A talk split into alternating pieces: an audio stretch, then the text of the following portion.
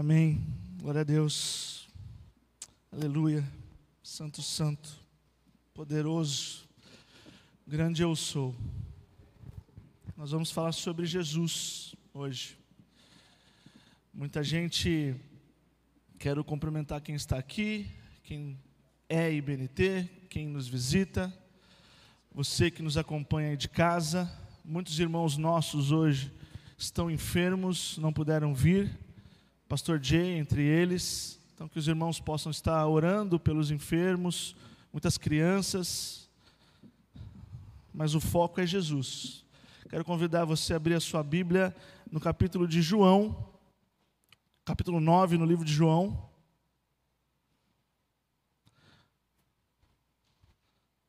Que traz, narra um milagre que foge de qualquer padrão, que quebra alguns paradigmas, e Jesus tem a autoridade para isso. Nós vamos observar o capítulo 9 e vamos dividir em algumas partes, e a primeira parte vai ser do versículo 1 ao versículo 9. Então, João, capítulo 9, primeira parte de 1 a 9. Diz o seguinte: Ao passar, Jesus viu um cego de nascença. Seus discípulos lhe perguntaram: Mestre, quem pecou? Este homem ou seus pais? Para que ele nascesse cego. Disse Jesus: Nem ele, nem seus pais pecaram, mas isso aconteceu para que a obra de Deus se manifestasse na vida dele. Enquanto é dia, precisamos realizar a obra daquele que me enviou. A noite se aproxima, quando ninguém pode trabalhar. Enquanto estou no mundo, sou a luz do mundo. Tendo dito isso, cuspiu no chão, misturou na terra com saliva e aplicou aos olhos do homem. Então lhe disse-lhe: Vá lavar-se no, no tanque de Siloé, que significa enviado. O homem foi, lavou-se e voltou enxergando. Seus vizinhos e os que anteriormente o tinham visto mendigando perguntaram: Não é este o mesmo homem que costumava ficar sentado mendigando? Alguns afirmavam que era ele. Outros diziam: Não, apenas se parece com ele. Mas ele próprio insistia: Sou eu mesmo. Sou eu esse mendigo. Até aí a primeira parte. Interessante que o texto que vai desembocar num milagre, na cura de um cego, ele inicia com uma pergunta. E uma pergunta não de qualquer pessoa, mas pergunta de um discípulo, pergunta de discípulos, daqueles que entenderam quem era Jesus e decidiram seguir Jesus. Não era pergunta dos fariseus, não era uma pergunta dos, do povo, da multidão, era pergunta de quem cria e seguia Jesus. E a pergunta era: qual era a razão daquela cegueira? Era o pecado do próprio cego ou era o pecado dos pais que trouxe uma maldição para aquela vida? E Jesus responde: nenhum nem outro. Mas o interessante é que os discípulos não se manifestam mais. Tá bom. Jesus responde e depois o trecho todo do capítulo 9 vai focar no cego, nos pais do cego, na multidão, nos fariseus, e vai terminar o capítulo 9 numa conversa entre Jesus e aquele que foi curado. Mas os discípulos não falam mais nada. Isso chama a atenção porque os discípulos estavam interessados em saber qual é a razão, o porquê aconteceu aquela, aquela condição daquele homem de cegueira. Entenda, eles só queriam entender. Eles não estavam preocupados com a vida daquele homem, eles não estavam interessados em mudar a realidade daquele homem, sequer eles estavam interessados em falar do Cristo para aquele homem. Eles só queriam entender, só queriam saber a razão. Porque muitas vezes nós nos conformamos e nos acomodamos em querer entender apenas.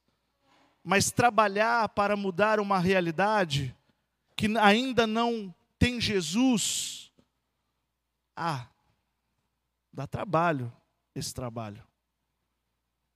E Jesus fala que Ele é a luz do mundo. E nós temos essa tarefa, enquanto ainda é dia, porque virá a noite e já não haverá mais trabalho, como dizem algumas versões. Isso me remete ao fim dos tempos, como Tiago disse aqui no louvor, que haverá um dia onde a igreja não vai estar mais presente. Uma vez eu lembro, eu era criança e um pastor que tinha sido convidado para pregar na igreja onde eu congregava, lá em Santos, ele falou algo que nunca mais eu esqueci e aquilo me marcou. Ele falou assim: irmãos, quando a igreja for arrebatada, o Espírito Santo já não vai estar mais entre nós. E aqueles que encontrarem uma Bíblia vão ler a Bíblia como se fosse um jornal. Já não tem mais o trabalho do Espírito de Deus, já não tem mais o trabalho da igreja, vai chegar essa noite. Mas enquanto é dia, nós somos chamados à tarefa daquele que enviou Jesus. Deus nos chama a ser luz para esse mundo, sal para esse mundo. Então não basta entender o porquê das coisas. Recentemente eu fui para São Paulo, fiquei dois dias em São Paulo e eu não gosto de dirigir em São Paulo. Porque eu tenho um talento muito raro de me perder em São Paulo, dirigindo. E quando você perde uma entrada em São Paulo, você entra em Nárnia. E até o Waze recalcular e achar, e eu me achar no planeta, demora muito. Eu estava numa avenida e eu perdi a entrada. E estava uma avenida movimentada, era no centro de São Paulo, na República, e de repente, eu, quando eu perdi a entrada, a mim falou: Olha, o Waze está recalculando, você vai ter que virar agora à sua direita. Eu virei, e eu me deparei com uma cena que me marcou homens, mulheres que pareciam zumbis, se drogando em plena luz do dia, lixo tomando não só as calçadas, mas as ruas, e o carro teve que se desviar das carroças e as carretas na rua.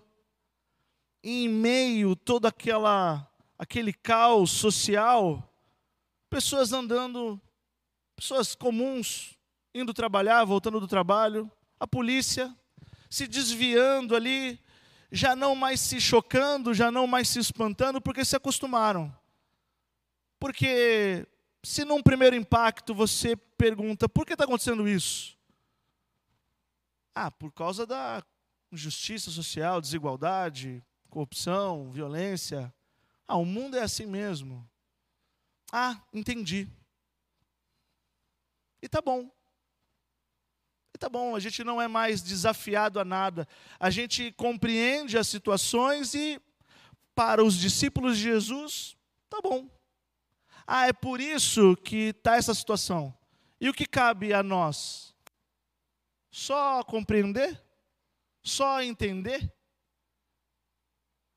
Eu acho interessante que os discípulos aqui só queriam saber o porquê o cego era cego não estavam preocupados se ele estava mendigando, se ele estava precisando de algo, se tinha alguma coisa que eles poderiam oferecer. Eles poderiam oferecer Jesus, por exemplo, e nem sequer isso passou pela cabeça dos discípulos. Os discípulos só queriam entender o porquê aquele homem estava no meio do caminho. Na verdade, era isso. Como eu também posso ter ficado incomodado de ter perdido o meu caminho e entrei e parece que eu estava no meio de um caos. E aquele caos estava no meu caminho. E por que isso? Porque eu perdi a entrada certa. Ah, então está tudo explicado, então está tudo bem. Jesus nos ama e está tudo certo. como se nós não tivéssemos nenhuma tarefa ou responsabilidade por aquele que nos enviou, por aquele que nos comissionou. Se você ler atentamente os versículos 3 e 4, diz: resposta de Jesus: nem ele nem seus pais pecaram, mas isso aconteceu para que a obra de Deus se manifestasse na vida dele para que a obra, ou em algumas versões, para que o poder de Deus se manifestasse na vida dele. Versículo 4: Enquanto é dia, precisamos realizar a obra daquele que me enviou. A noite se aproxima, quando ninguém pode trabalhar. Enquanto estou no mundo, sou a luz do mundo. Essa afirmação de Jesus no versículo no capítulo 9, versículo 5, enquanto estou no mundo, eu sou a luz do mundo. Não é a primeira vez que Jesus diz isso. Se você voltar um capítulo antes, João capítulo 8, versículo 12, você vai ler. Falando novamente ao povo, Jesus disse: Eu sou a luz do mundo. Quem me segue nunca andará em trevas, mas terá a luz da vida. Ah, mas isso é Jesus. Jesus é a luz do mundo. E nós? Nós só temos que entender que Jesus é a luz do mundo. Eu quero convidar você a abrir sua Bíblia em Mateus, capítulo 5. Versículos de 14 a 16. Diz o seguinte: Vocês são a luz do mundo, ponto. Não tem vírgula. Vocês são a luz do mundo, ponto. Não se pode esconder uma cidade construída sobre um monte.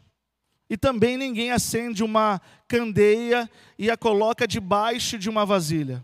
Ao contrário, coloca num lugar apropriado. E assim ilumina a todos os que estão na casa. Assim brilhe a luz de vocês diante dos homens, para que vejam as suas boas obras e glorifiquem ao Pai de vocês que estás no céu. As nossas obras, obra, as obras da igreja, devem glorificar o Pai. O interessante é que nesse texto de Mateus fala que nós devemos colocar a luz no lugar apropriado. É mais ou menos o seguinte: se aqui está bem iluminado, não faz muito sentido eu pedir, será que tem como colocar mais uma lâmpada ou duas? Não nós estamos nos enxergando muito bem. Mas há um quarto aqui escuro, aqui atrás.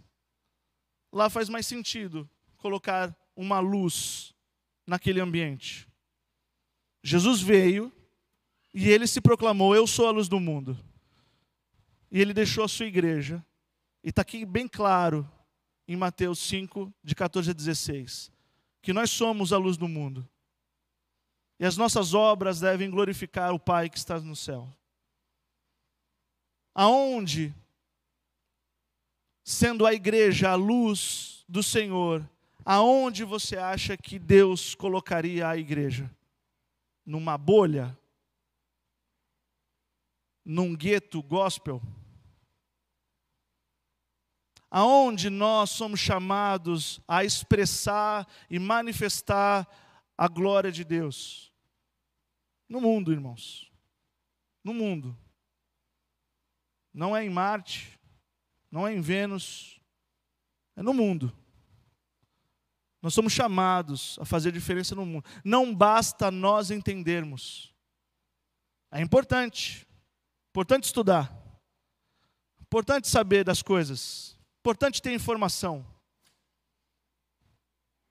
Mas saber apenas como se nós não tivéssemos qualquer responsabilidade, significa que nós não estamos na mesma agenda do Cristo. Significa que, na verdade, eu não sei quem você está seguindo. Porque eu sei que onde Jesus passava, tinha cego, tinha prostituta, tinha religioso, só tinha BO. Jesus não tinha onde reclinar a sua cabeça quem decide por seguir a Jesus, se você entende que Jesus é seu mestre e salvador, não se engane. tem trabalho pela frente. Nós somos chamados a ser luz em ambientes escuros. Não adianta ser uma igreja irrelevante, não glorifica a Deus. Não adianta ser um crente, pois é. Pois é, eu vou no culto, todo culto. E aí? E aí é isso. Não glorifica a Deus.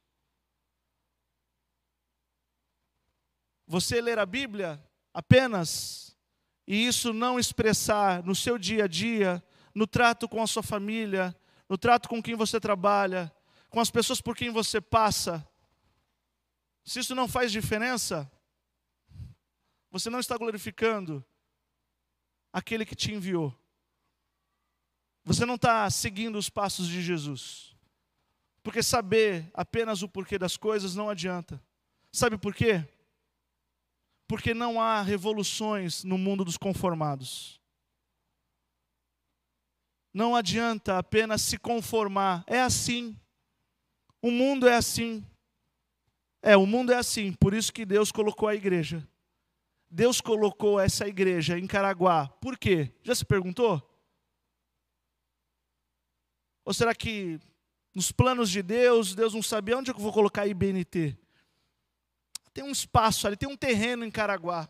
Deus não procura terrenos para colocar uma igreja. Deus coloca uma igreja para iluminar onde ela está, para que as pessoas possam ver Jesus e caminhar até Ele. Nós temos que ser expressões e manifestações do poder da glória de Deus, para que as pessoas possam ter esperança. O mundo está muito doido aí fora. E nós não podemos apenas nos conformar em entender o quão furado o barco está e está afundando e está tudo bem, porque eu já entendi as coisas.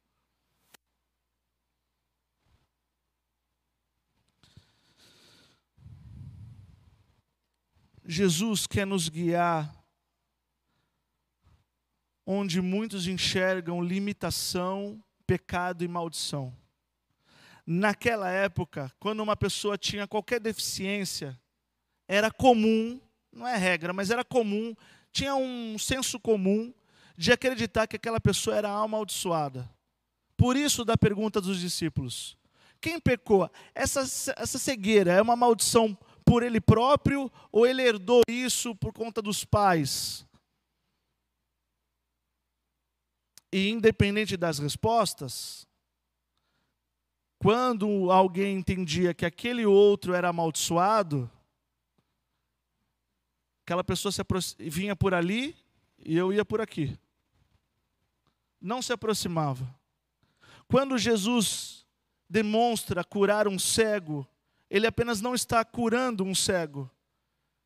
Ele está mostrando para os seus discípulos que nós devemos ir onde muitos são rejeitados, classificados como pecadores, descartados, marginalizados. Não tem como fazer missão, querido, sentado. Eu não consigo imaginar isso. Nós devemos nos preparar, devemos nos reunir, como dizem Hebreus, que não devemos deixar de nos reunir, adorar a Deus, nos entregar em adoração, como foi lindo esse momento de louvor e adoração, mas existe o ide, pregai o Evangelho. Nós precisamos ir em direção daqueles que muitos se afastam. Deus quer enviar a sua igreja a essas pessoas. Ainda falando sobre essa primeira parte, agora fica mais interessante ainda do versículo 6 ao 9. João capítulo 9, de 6 a 9, demonstra o modus operandi onde como Jesus curou aquele homem. Jesus cuspiu no chão, misturou terra com saliva e aplicou no homem e mandou o homem se lavar no tanque de Siloé. Versículo 7. Então disse-lhes: Vá lavar-se no tanque de Siloé. Está aí entre parênteses na sua Bíblia, que significa enviado. O homem foi, lavou-se e voltou vendo, voltou enxergando. Jesus, quando cura aquele homem, ao mesmo tempo ele quebra a lógica dos que procuram apenas razão. Nós aprendemos a Bíblia e aprendemos sobre a criação do mundo que Deus disse: haja luz, e houve luz no universo só com a voz. Jesus cria e narra a criação, e ele vai falando, e a, o firmamento vai se formando, as águas vão tomando seu lugar, os animais vão dando vida. Jesus, Deus, só com a sua voz, ele vai criando. Ele poderia falar para o cego: enxerga. Não poderia? Mas Jesus resolve complicar. Jesus cuspiu na terra, mexeu a saliva na terra e aplicou aquilo no olho do cego. Por quê? Porque ele é Deus. E isso choca, me choca, quando a gente fica numa busca desenfreada. Por quê? Por quê? Por quê? Por quê? Por quê? Por quê? Por quê? Porque sim. É. E porque eu sempre digo, porque sim não é a resposta. Mas ele é Jesus. Ele quebra. Jesus quer quer quebrar os nossos paradigmas para podermos ir além. Porque não tem como seguir Jesus sendo nós mesmos. À medida que caminhando, caminhamos seguindo Jesus, nós vamos deixando o nosso velho homem e vamos se revestindo de um novo ser, de uma nova natureza, de um novo jeitão. Nós vamos andando e abandonando o nosso velho eu para pegar o jeitão de Jesus. E, e tinha, naquela época, uma superstição. Naquela época, tinha uma superstição que saliva poderia ajudar em tratamentos de doenças oculares. Superstição da época. Mas não era qualquer doença, era uma cegueira. Mas Jesus não queria que a glória daquela cura fosse confundida com uma superstição. Por isso ele gospe no chão, mexe na terra e aplica nos olhos do cego e manda o cego ir lavar seu rosto no tanque de Siloé, que significa enviado. Jesus, que tinha poder de falar, enxerga, fez uma cura em duas etapas. O que eu faço por você, agora você vá e vá lavar o seu rosto.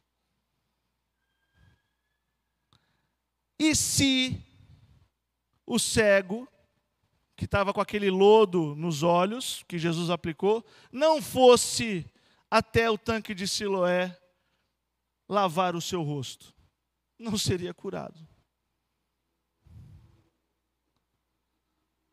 Porque tudo que nós vamos conquistar em Cristo Jesus tem que ser do jeito de Jesus.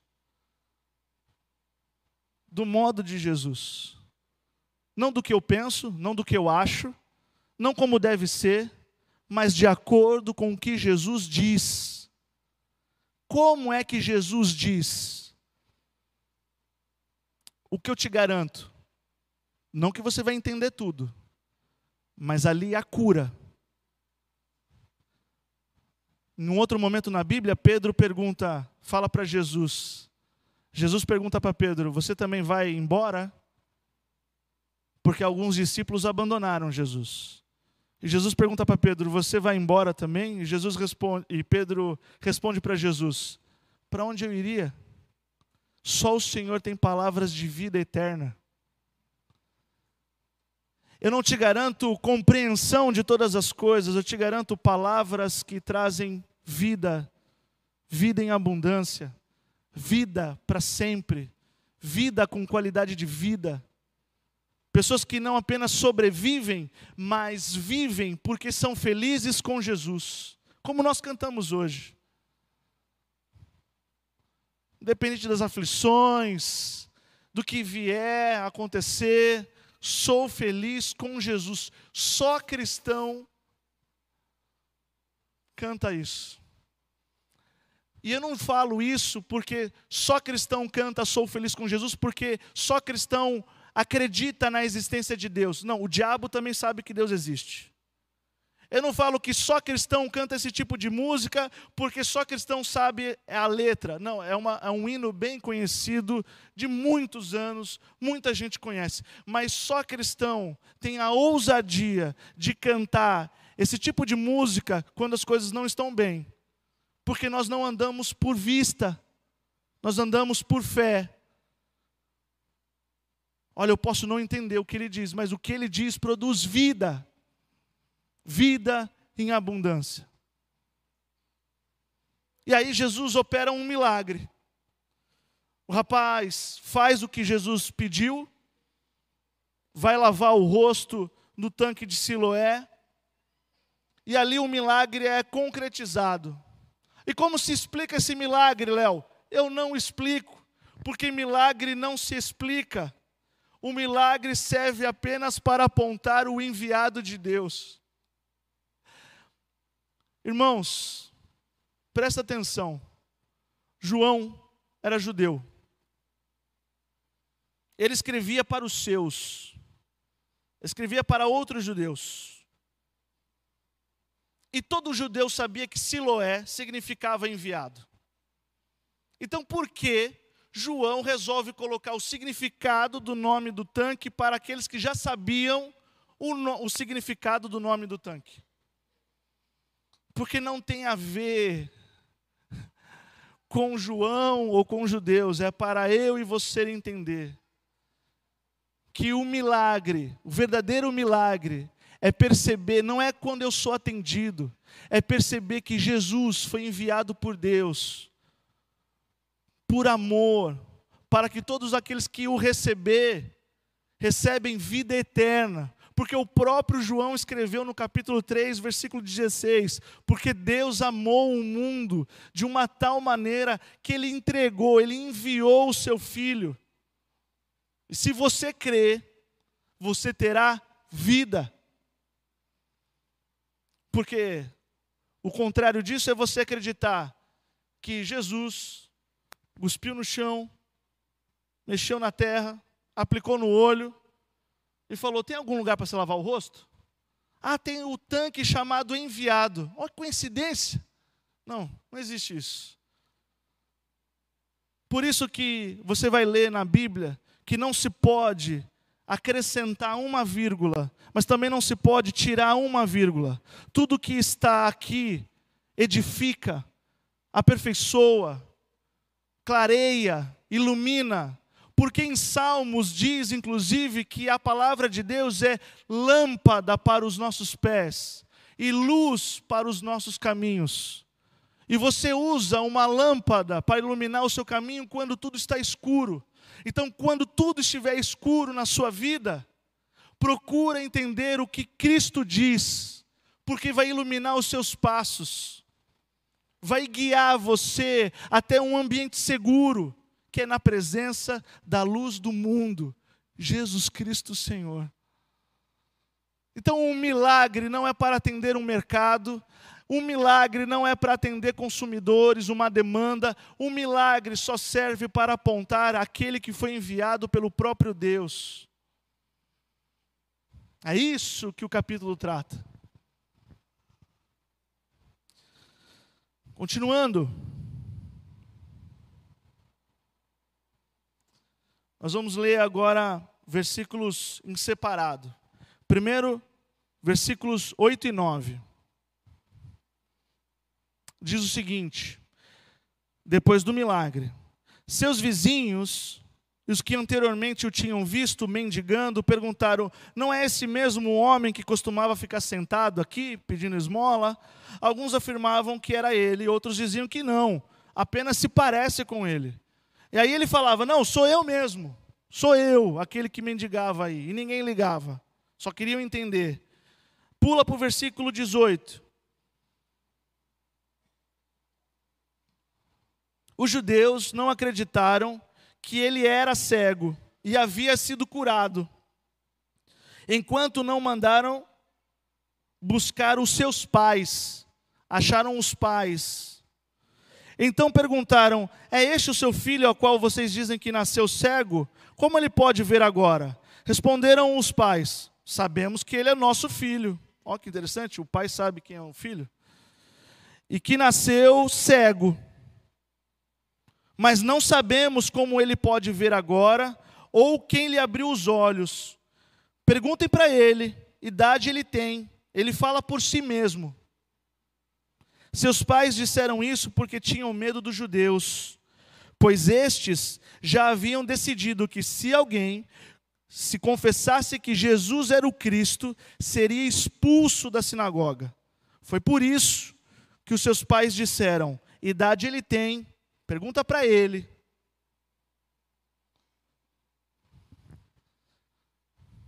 Havia um cego que pedia esmola, que não tem nem nome. Passaram discípulos de Jesus e só queriam entender a situação dele, mas não se importaram com ele para mudar a realidade dele, nem anunciaram Jesus seus pais o abandonaram. Se você é pai ou mãe, você permitiria seu filho ou sua filha ficar mendigando na rua? Mas aí, quando os judeus e os fariseus começaram a querer saber mais daquela cura, acharam os pais. Acharam os pais. Tiveram que procurar, porque os pais não estavam nem aí, não sabiam o que estava acontecendo na vida do filho e os pais abandonam pela segunda vez. Ele fala por ele, ele já é adulto. É, eu, eu sei que ele é meu filho, eu sei que ele é cego, mas o que acontece com ele, na vida dele, eu não sei. E aí, por medo deles, eles não estavam preocupados com o filho, eles estavam preocupados com eles, por medo deles serem expulsos das sinagogas, falou assim: olha, fala direto com ele. Ele que se vire. Triste, né? Triste. E o que, que isso pode nos mostrar? Muitos que deveriam ser responsáveis por nós, nos ajudar. Muitos que deveriam celebrar com a gente as nossas vitórias, nos abandonam muitos onde nós criamos expectativa que, não, eu posso me apoiar. Não, eles querem o meu bem. Porque é natural um filho pensar, não, os meus pais querem o meu bem. E às vezes nós pensamos que algumas pessoas querem o nosso bem. Mas essas pessoas não pensam iguais a gente. Então, entre celebrar conosco algo que desafia a lógica e a circunstância, eles se preocupam com a sua autoimagem e nos abandonam. Deixam nós falando por si só. Por que eu digo isso? Porque no seu encontro com Jesus, não se assuste se tiver apenas você e Jesus. Não espera que todo mundo vai estar torcendo, vai celebrar, vai estar te apoiando. Que bom se isso ocorre. Mas se não ocorrer, no seu encontro com Jesus, você só precisa de Jesus. E Ele está à porta. Em Apocalipse capítulo 3, versículo 20, diz que Jesus está à porta. E aquele que ouvir a sua voz e abrir a porta, ele vai entrar e vai ceiar com ele, vai ter comunhão na vida dele. O cego não enxergava, não sabia quem estava nem perto dele. Ele não via, ele era cego. E muitas vezes, em muitos momentos, nós somos que nem esse cego. Nós não sabemos de verdade quem celebra com a gente, quem está com a gente. Tem muito fake aí. Mas o que eu preciso é não encontrar rostos amigos. Eu preciso, na verdade, ouvir a voz de Jesus. O que você precisa ouvir hoje é ouvir a voz de Jesus e perceber que Ele está à porta, batendo no seu coração. E se você abrir a porta do seu coração, Ele quer ter comunhão com você e Ele vai te trazer vida, Ele vai te trazer cura. O milagre que nós precisamos entender é enxergar Jesus onde nós não o percebemos, perto de nós. Perto de nós. Jesus quer fazer uma revolução na sua vida. Ele não quer apenas que você entenda e compreenda o porquê das coisas. Ele quer transformar as situações que o cerca. Porque se você não enxergar mais nada, ele é a luz do mundo. E se nem isso você consegue perceber, ele é Deus. Ele pode curar a sua cegueira. Ele pode fazer você perceber a sua presença perto de você, falando ao seu coração.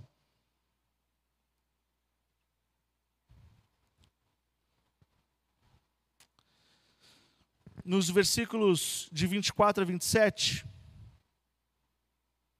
diz o seguinte: Pela segunda vez chamaram o homem que era cego. Eles disseram: Para a glória de Deus, diga a verdade. Sabemos que esse homem é pecador. Ele respondeu: Não sei se ele é pecador ou não. Uma coisa eu sei: eu era cego e agora eu vejo. Então lhe perguntaram: O que fez ele a você? Como ele abriu os seus olhos? Versículo 27. Ele respondeu: Eu já disse a vocês e não me dão ouvidos, porque querem ouvir outra vez. Por acaso vocês também querem ser discípulos dele? Acho que o cego já estava ficando nervoso. Versículo 34. Pula para o 34. Diante disso, eles responderam: Você nasceu cheio de pecado, como tem a ousadia de nos ensinar? E o expulsaram.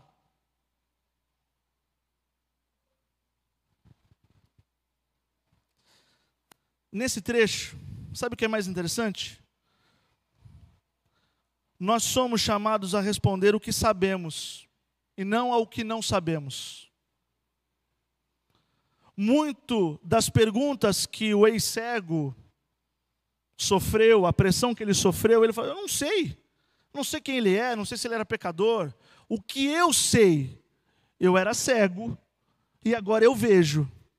E o que eu não sei, o que o cego não sabia, ele não tentava inventar. Olha que, olha, o que ele não sabia, ele não tentava inventar. O que ele não sabia, ele falava, eu não sei. Olha que honesto. Porque o cego entendeu uma coisa que nós não entendemos. Nós não precisamos lacrar. Você não precisa ser um crente lacrador. Você não precisa querer abafar tudo. Vou lá e vou dar uma resposta e vou lacrar, quebrar a banca. O que você precisa dizer, o que você precisa contar, é sobre o seu encontro com Jesus. O que Jesus fez em você. Se você não tiver nem ouro, nem prata, o que você tem? A sua fé é baseada em quê? Em afirmações, em textos, em palavras ou num encontro? Eu não enxergava e agora eu enxergo. Como foi a sua conversão? Quando foi que você encontrou Jesus? Traga isso à sua memória. Eu não estou perguntando quando você soube de Jesus. Eu estou falando quando você encontrou Jesus, o que Jesus fez na sua vida. É isso que você precisa contar. Deus não chamou a igreja para expressar suas opiniões a respeito de saúde pública, de política nacional, de política internacional, sobre opinião sobre armas, sobre opinião sobre Copa, sobre opinião sobre a morte do Pelé. Deus chamou a igreja para falar: Eu me encontrei com você, e o que você tem a dizer para eles? Você encontrou o Filho de Deus, o que ele fez na sua vida? Você tem algo para dizer? Mas, às vezes, nós escolhemos ficar lambendo as nossas feridas. Olha como eu estou chateado, ó. olha como eu estou dodói, olha como eu estou machucado. E a gente esquece, ignora, abandona o que Jesus fez na cruz por nós. Você entende que Jesus é o Filho de Deus e ele foi enviado para morrer, ser humilhado, espancado, cuspido por nós. Ele tomou o meu e o seu lugar era para sermos nós. Nós não tínhamos como ter acesso a um Deus que é santo. Ele veio para abrir um novo e vivo caminho. Graças a Jesus, eu posso fechar os olhos e orar e acreditar. Deus está me ouvindo. Nós vamos terminar esse culto orando aqui, crendo que por meio de Jesus Cristo, Deus nos ouve e responde às nossas orações. Então eu não sei muita coisa. Mas o que eu sei, eu era cego, e agora eu vejo. Eu vejo o que eu não via antes. Eu compreendo. Eu sei quem eu devo seguir. E esse quem eu devo seguir não é o meu eu. Não é o meu ego. Eu não devo ser fã de mim mesmo. Eu devo ser discípulo de Jesus não é sobre as minhas doenças, não é sobre as minhas mazelas, não é sobre as minhas limitações, é sobre o Jesus. Que se eu encontrar, Ele pode transformar e mudar o rumo da minha vida. Quem encontra Jesus se converte, recalcula a rota, entende que estava indo por um caminho e tem que recalcular a sua rota.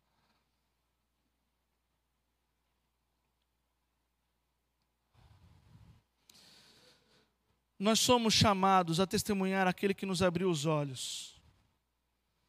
Você precisa falar daquele que mudou a sua vida.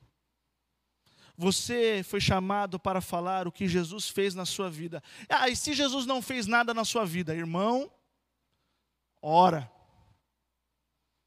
Ora, se você não sabe nem o que Jesus fez na sua vida, pode procurar, pegue os pastores aqui, marcar um café e correr atrás no prejuízo. Do prejuízo.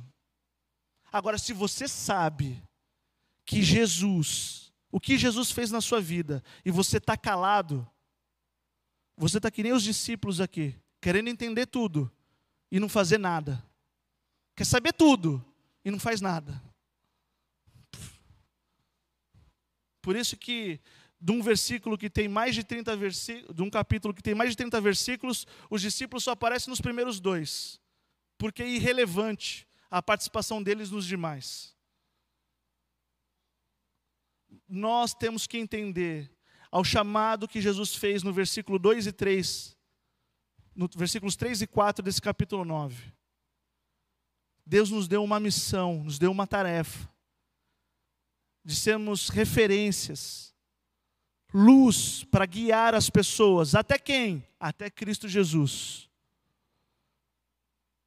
Contar a obra do Cristo Jesus. Por fim, eu quero chamar a equipe de louvor, dos versículos 39 a 41.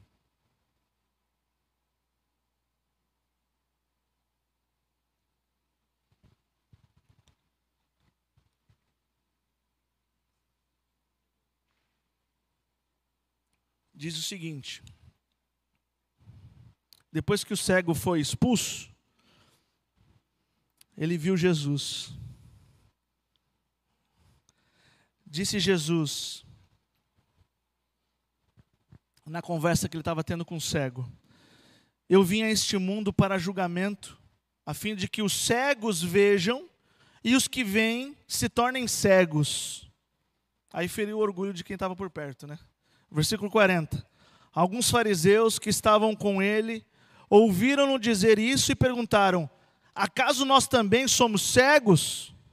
Você está dizendo que eu preciso ver? Sabe quem eu sou? Versículo 41. Disse Jesus: Se vocês fossem cegos, não seriam culpados de pecado. Mas agora que dizem que podem ver, a culpa de vocês permanece. O que, Jesus quer dizer com isso? Nada se pode fazer aos que pensam que enxergam por si mesmos.